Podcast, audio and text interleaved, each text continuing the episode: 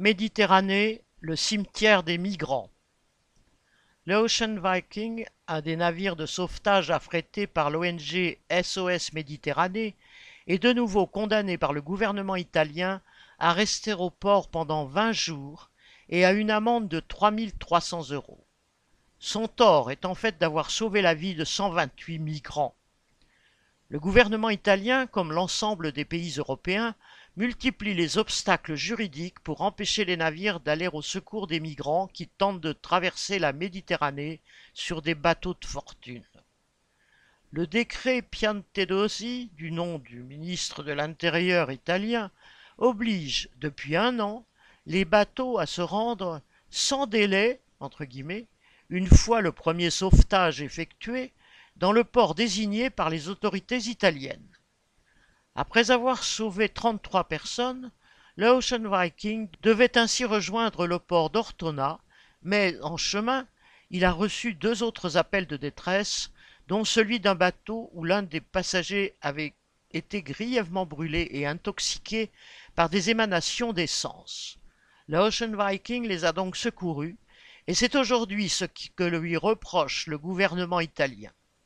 De plus, celui-ci dirige les bateaux de secours vers des ports de plus en plus distants des zones d'intervention, de manière à en éloigner les sauveteurs. Cela coûte très cher en carburant aux associations et cela ralentit leur mission de sauvetage. Le gouvernement italien fait ainsi ouvertement ce que tous les pays riches d'Europe font plus hypocritement. Depuis sa création, Frontex, l'agence européenne de garde-frontières, s'est donné pour mission de refouler les migrants, et peu importe si c'est vers des pays comme la Libye, où ils sont livrés à l'esclavage et au mauvais traitement. Pour éviter que les migrants n'atteignent leur pays, les gouvernements préfèrent les voir périr en mer, si possible silencieusement. En recensant toutes les atteintes aux droits maritimes qui obligent les bateaux à porter secours aux naufragés, ou les avions qui survolent la Méditerranée à signaler les, les embarcations en perdition, les sauveteurs, comme ceux de l'Ocean Viking, les dérangent.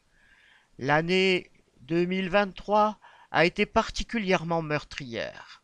Au moins 2188 personnes sont mortes depuis le début de l'année, selon l'Organisation internationale des migrations. C'est 50% de plus que l'an dernier et ce ne sont que ceux qui ont été officiellement recensés. Face à ces morts qui se multiplient, José Benavente, le fondateur de Pilotes Volontaires, une association qui cherche les embarcations en difficulté, a déclaré